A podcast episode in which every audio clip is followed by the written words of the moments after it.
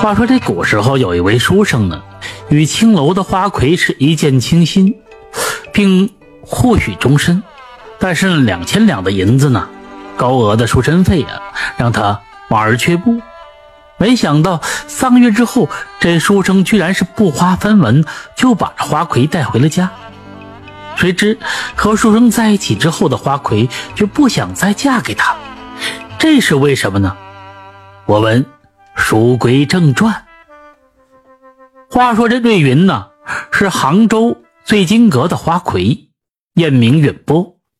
幼年时候被狠心的父母卖去了醉金阁，因为貌美呢，老鸨子觉得奇货可居，于是就花重金进行调教。他擅长这琴棋书画，虽然卖艺不卖身，但是每天却是门庭若市。老鸨为瑞云立下了一个规定：每个客人以十五两银子起价，上不封顶。若客人给的银子多，这瑞云可以为他做一幅画；若银子给的少，那只有清茶伺候。余杭呢，有这么一个书生叫贺生，一次在朋友那里见到了瑞云的画作，大为欣赏，更听闻她的美貌，很是想。献上一件。这天呢，贺生带着银两和礼物就来到了醉金阁。一看这瑞云，果然是名不虚传，真人比他想象当中还要漂亮。贺生和瑞云吟诗作画，彼此折服于对方的才华，直到老鸨催促时间已到，这才一一作别。贺生自从与瑞云见面之后，便朝思暮想起来，于是便攒够了银子，又来到了醉金阁。瑞云告诉贺生，自己呢还是清官人，也就是还是处女，只要贺生愿意为她赎身，她就愿意嫁给他。贺生见着瑞云也是倾心于他，大为感动，就跑去找这老鸨子。可是这老鸨子连头都不抬，就伸出两只手，开口呢，便要两千两银子。贺生家境虽说小康，但两千两银子相当于巨资，实在是无力承担。贺生只能是忍痛按耐着心中的爱火，祈求瑞云能够找到一个良人托付。自打贺生来过之后，这瑞银就等着他为自己赎身，便闭门谢客。可是这老鸨子又怎么会答应？这一天，硬拉着他见了一个孙举人。孙举人一见瑞云，就叹气的说道：“嘿，可惜，可惜，真是可惜呀！”临走的时候，用手指在瑞云的额头上戳了这么一下。谁知第二天瑞云梳妆的时候，发现额头上出现了一个黄豆大小的这个墨迹，无论如何清洗都无法去除，只好用这头发进行掩盖。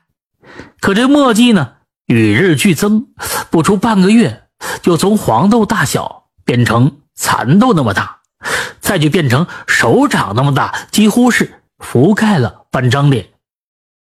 原本美若天仙的美女，却变成了丑八怪。瑞云痛苦不已，老鸨子更是气到抓狂，把他赶到后院做起了粗使丫鬟。这三个月之后，贺生走在街上，偶遇瑞云的贴身丫鬟丽儿，忍不住向她打听起瑞云的情况。当听说瑞云变成了粗使丫鬟，非常痛心，他拜托丽儿让他见一见瑞云。李儿想了想，就同意了。次日呢，贺生来到醉金阁的后院，见到正在浆洗衣服的瑞云，蓬头垢面，而且半张脸上有硕大的墨迹，看着甚为吓人，与三个月前艳压群芳的花魁简直是判若两人。即便如此，贺生还是上前喊了瑞云的名字。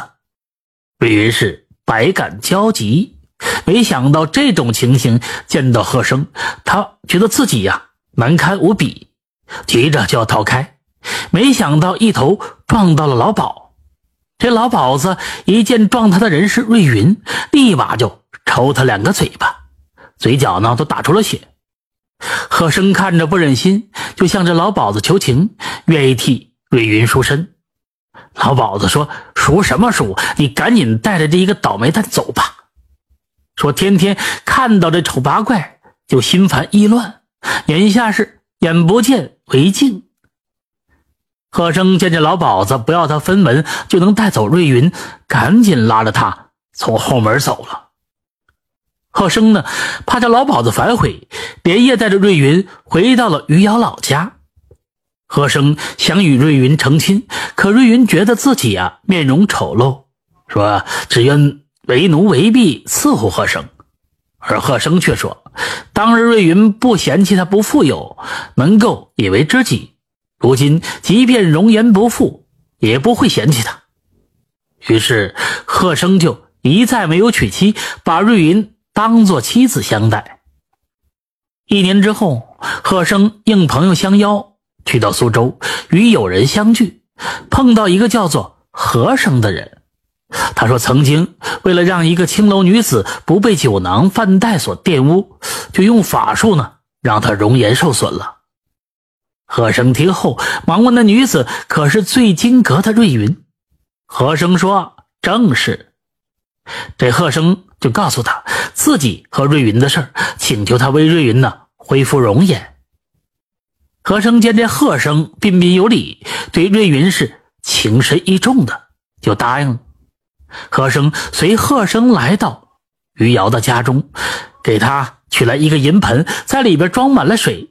和生是念念有词之后，在银盆的水面上写字，然后让瑞云用银盆里的水洗脸。只见。银盆里的水很快变成了浑浊乌黑，而瑞云拿起铜镜这么一看，脸上的墨迹已经是完全去除了，他又恢复了往日的美貌。他拥住贺生是喜极而泣。等两个人回过神来，那和生早已经无影无踪了。两人都猜测他是仙人，两人刻了一块木牌供奉在。自己家中恢复容颜后的瑞云，正式与贺生拜堂成亲。婚后琴瑟和鸣，生下了两子一女。青楼花魁瑞云与书生贺生啊情投意合，奈何这赎身费太高，贺生是无力承担。谁知呢，瑞云突然是容颜受损，被贬为粗使丫鬟。得知这情况之后，想去解救瑞云，却不花分文的把她带了回来。后来得高人相助，瑞云恢复了容颜，与贺生结为夫妻。这就是这个故事的始末。愿得一人心，白首不分离。瑞云与贺生彼此倾心，在瑞云才貌出众的时候，贺生被他吸引。情根深重，当瑞云容貌受损、无人问津的时候，贺生更是心生同情，愿与他相守相依。这份真情难得，这份真情更让人动容。多少人曾爱慕你年轻时的容颜，可谁愿意承受岁月无情的变迁？从歌词中可见，爱慕容易，相守不易。美丽的容颜就像绽放的鲜花，让大家爱慕；而花有凋零时，容颜有老去时。能够爱你年轻时娇艳迷人，也能接受你日渐苍老容颜的人，是值得托付一生的。愿大家一生都被爱，一生都不被辜负。感谢收听名城故事会，喜欢听故事的朋友，那就点个关注吧。